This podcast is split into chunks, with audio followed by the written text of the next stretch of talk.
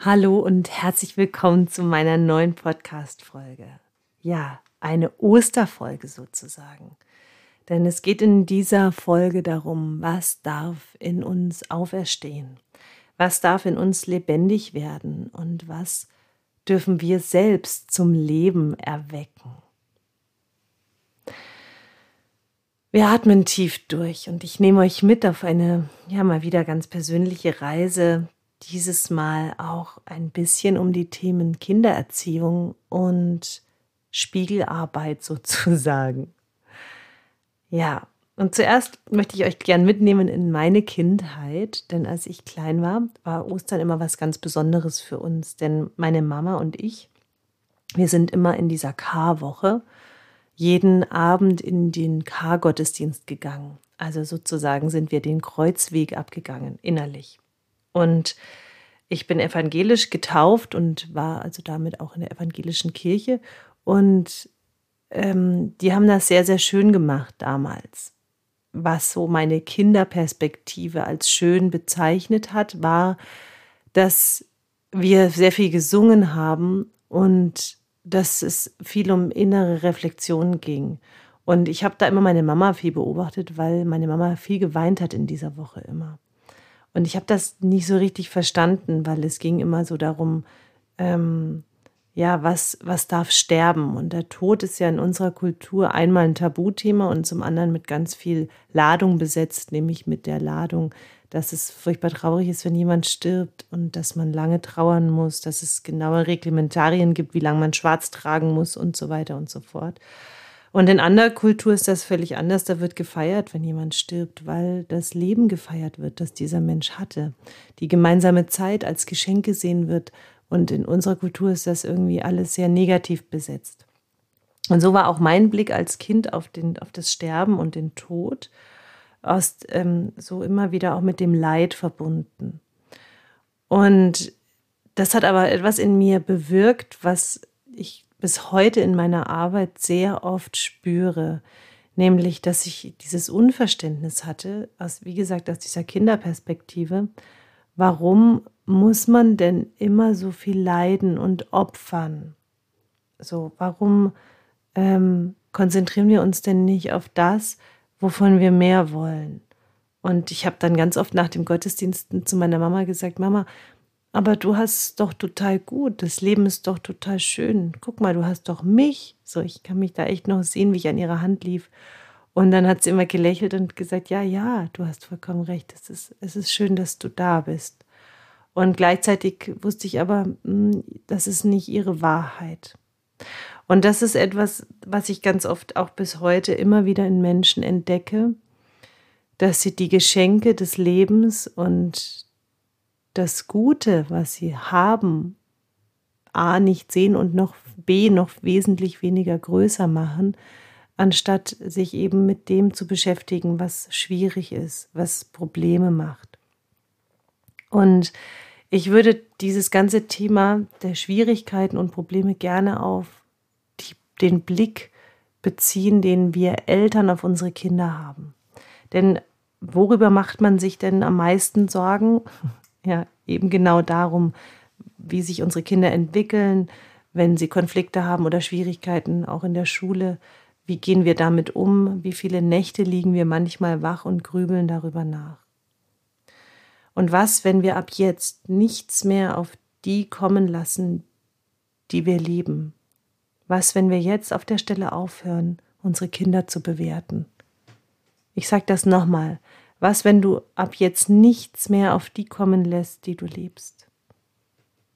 Und wenn du jetzt aufhörst, sofort aufhörst, deine Kinder zu bewerten. Das ist ein totaler Schlüsselsatz für mich gewesen und der ist es täglich. Ich darf mich immer wieder auch selbst aufrufen, das nicht zu tun und in der Liebe zu bleiben. Wie oft werden wir nachts wach und grübeln wir reiten uns innerlich in den Sumpf von Problemen und wir machen ja unendlich lange Gedankenketten ähm, und spielen Worst-Case-Szenarien. Also was, wenn der so weitermacht, was dann, was passiert dann, was passiert dann, was passiert dann. Und dann spüren wir so eine Angst und so ein Verzweiflungs-Wutgemisch in uns, dass wir einfach nicht und nicht mehr schlafen können. Und es beschäftigt uns und wir grübeln und wir suchen nach Lösungen. Und vielleicht ist dein Kind gerade in der Pubertät und hängt nur rum, will nur zocken. Du motzt es dann auch noch irgendwie die ganze Zeit an, weil dich die Lethargie nervt und mega triggert und irgendwie schafft dir das nicht, in Beziehungen zu kommen. Und du erinnerst dich an Zeiten, als ihr noch so viel unbeschwert zusammen gelacht habt und, und wie schön das war. Und na, das raut sich dann, reiht sich dann auch noch ein, diese, dieses Traurigkeitsthema. Und du spürst, dass du das selber überhaupt nicht so haben willst, ähm, aber die Sorgen um die Entwicklung deines Kindes oder deiner Kinder, die erscheint dir nachts wirklich als übermächtig. Du hast Angst, dass du diese innige Beziehung, die du mal hattest, zu deinem Kind verlierst. So, und dann gibt es die andere Seite, dass wir vielleicht auch schon ganz viele Jahre Persönlichkeitsentwicklung im Petto haben. Auflösungsarbeit oder Psychotherapie, Ursachenforschung, was hat mit was zusammen zu tun, was hängt mit was zusammen, wo kommt was her und warum agieren oder reagieren wir so, wie wir das tun. Na, all diese Forschungsarbeit, die hat irgendwie auch nichts geändert. Du liegst immer noch nachts da und grübelst. Also wo ist dieser Ausweg? Wie kann man da aussteigen aus diesen Abwärtsspiralen der Gedankenschlaufen? Das Einzige, das Einzige, was ich in all den Jahren, und ich habe wirklich verdammt viele Werkzeuge kennengelernt, das Einzige, was wirklich wirksam ist, um damit aufzuhören, ist, wenn wir lernen, in einer Frage zu leben. Also wie geht das Leben in einer Frage? Und ich sage euch, das ist echt ein richtiges Training. Denn wir sind es einfach nicht gewöhnt, dort auszusteigen. Wir meinen immer noch, je mehr wir nachdenken und nach Lösungen suchen, umso besser kommen wir mit diesen Problemen klar. Aber das ist ein Bullshit. Gar nichts. Wir machen dieses Feld von Problemen nur noch viel, viel größer. Also, du liegst nachts wach und es geht dir mal wieder richtig mies dann solltest du folgende Frage stellen. Wie können mein Kind und ich wieder mehr Spaß miteinander haben? Und du kannst an die Stelle von mein Kind beliebig den Namen des Menschen setzen, mit dem es aktuell schwierig ist. Ich sage die Frage nochmal. Wie können mein Kind und ich wieder mehr Spaß miteinander haben? Oder wie können mein Mann und ich wieder mehr Spaß miteinander haben? Oder wie können meine Eltern und ich wieder mehr Spaß miteinander haben? Und jetzt ist es ganz, ganz wichtig, dass du dich davor hütest, aus deinem Verstand zu antworten. Also nicht gleich schon wieder schlaue Lösungen suchen, wie zum Beispiel, wir können ja ins Schwimmbad gehen oder zelten oder na, na, na, na, na, na, na. Nein. No ist übrigens ein Full Sentence. no is a full sentence. Du sagst einfach nein. Stop, stop it. No. Also nicht die Antwort beantworten, sondern du stellst die Frage und tust einfach nichts damit. Und warum? Wenn du in der Frage bleibst, dann steigst du aus dem Problemlösungsfeld aus. Aus der Kette, ich muss hier was machen. Das erzeugt nämlich nur Druck. Und äh, Druck erzeugt auf der anderen Seite eben ebenfalls wieder Druck. Dann bist du wieder in diesem Druck-Gegendruck-Prinzip. Also Fragen stellen, immer wieder, immer wieder, bis du wieder eingeschlafen bist. Das ist geistiges Training. Denn du weißt ja, unser mentaler Muskel ist der stärkste, den wir haben. Und so trainierst du langsam aber sicher ein Bewusstsein in dir, das in Möglichkeiten denkt und nicht mehr in Lösungen, sondern in Möglichkeiten. Und das Tolle ist, du wirst als Mensch für deine Mitmenschen immer angenehmer, wenn du das tust, weil du der Raum bist, der ohne Bewertung den anderen sein lässt, wie er ist. Das hat mit Push und Pull zu tun. Wenn wir pushen, dann versuchen wir etwas zu drücken in die richtige Richtung oder in eine falsche Richtung oder weiß Gott wohin. Und wenn wir Pull sind, also wenn wir so diese Energie von Sogkraft sind, dann sind wir die Einladung. Und dann laden wir ein in das Feld von Spaß und Freude.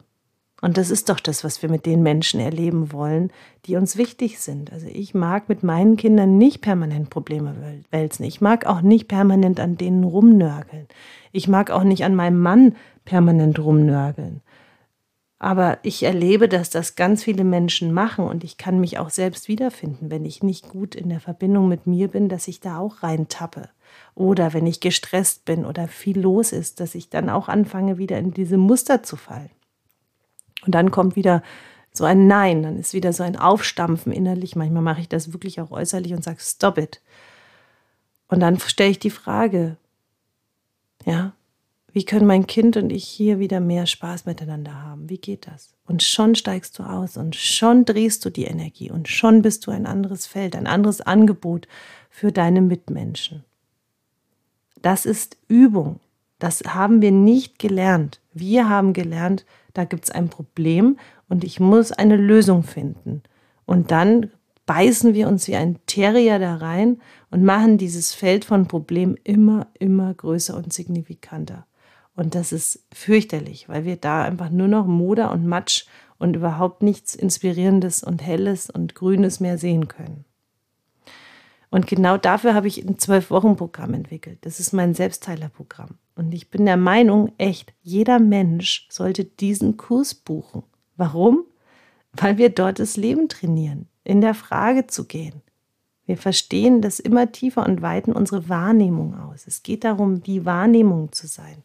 Ich bin der Meinung, der nächste Schritt der Evolution ist, dass wir lernen, unsere Bewusstseinstools, die an jeder Ecke inzwischen zu, zu bekommen sind, anwenden.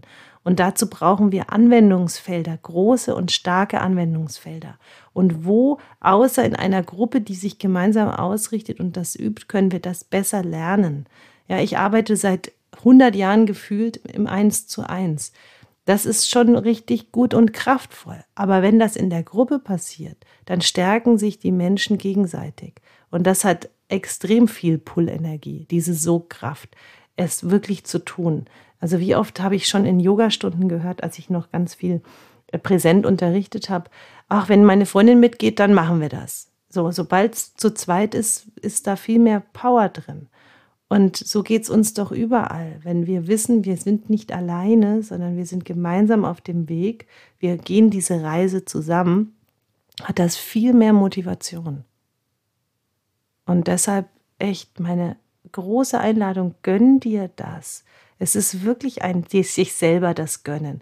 Ich habe mir schon so viele Kurse in meinem Leben gegönnt und ich sage das richtig mit dem Wort gegönnt und habe an anderen Stellen auf andere Dinge verzichtet, um mir das möglich zu machen, weil ich wusste, wenn ich das jetzt tue, bin ich ein Beitrag für meine Familie, für meine Patienten, für mich selber.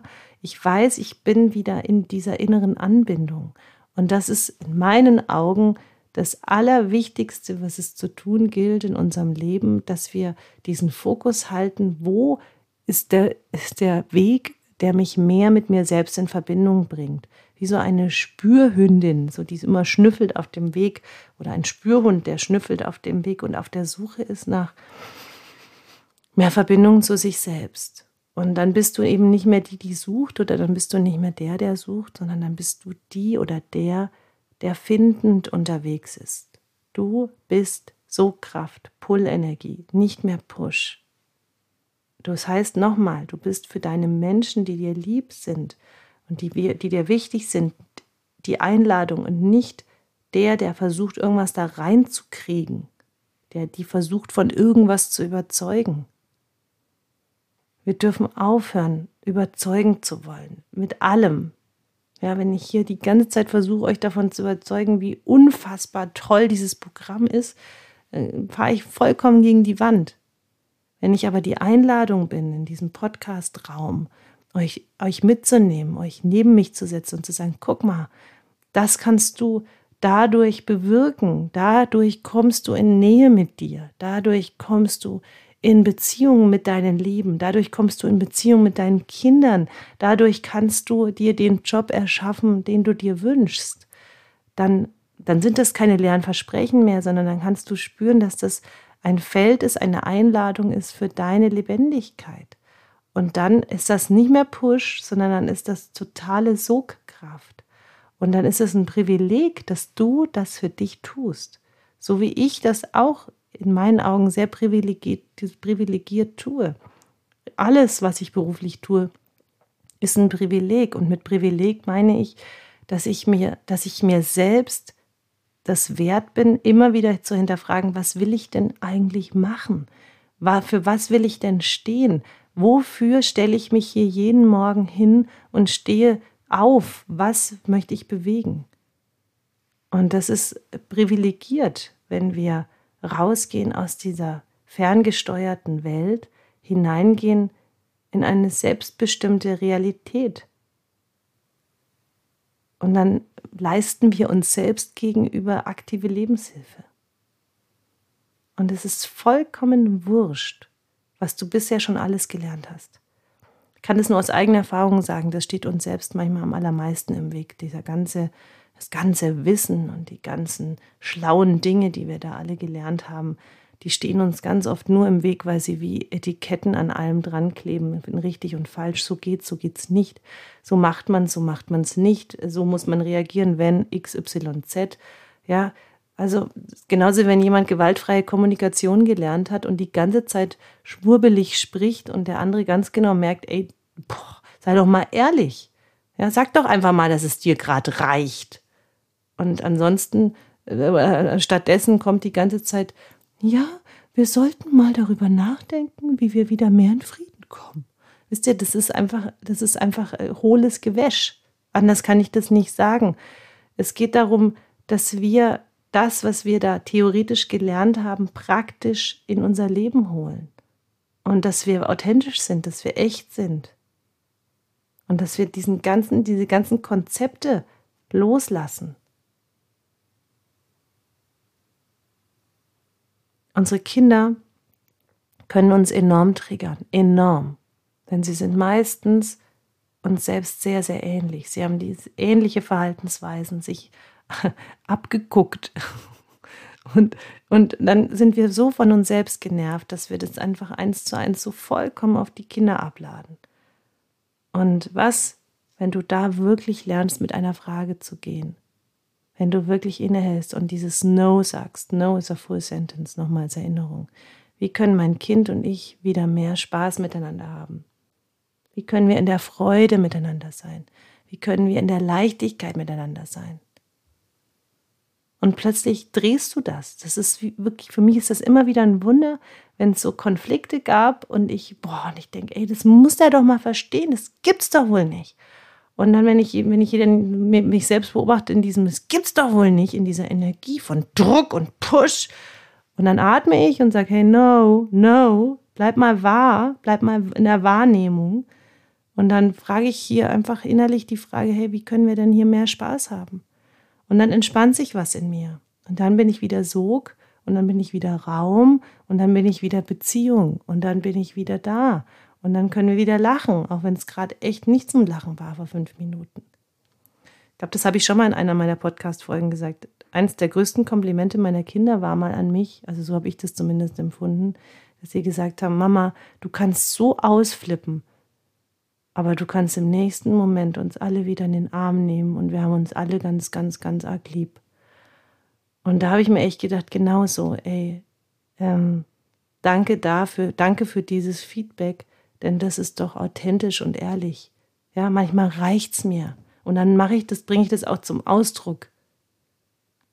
Und dann wissen die alle genau so, jetzt sind wir mal alle fünf Minuten still, weil sonst ist das nicht gesund. Und dann drehen wir das wieder und dann, und dann fließen auch mal Tränen und dann findet wieder Verbindung statt. Ja, und das, darum geht's doch.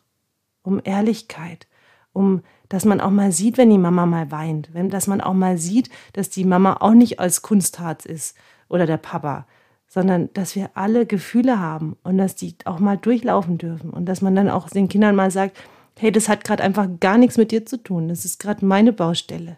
Und genauso wie wenn man dann sieht, wenn die Kinder weinen, dass man dann auch sagen kann, hey, ich kann für dich Raum sein. Das hat jetzt mit mir gar nichts zu tun. Lass es einfach mal fließen. Und das ist doch die Kraft von Selbstheilung. Das ist doch wirklich die authentische, ehrliche Kraft von Wahrnehmung und Selbstheilung und lebendigen, wachen und freudvollen Beziehungen. Also, was darf in dir auferstehen an diesem Osterfest? Und was lässt du sterben? Danke für dich.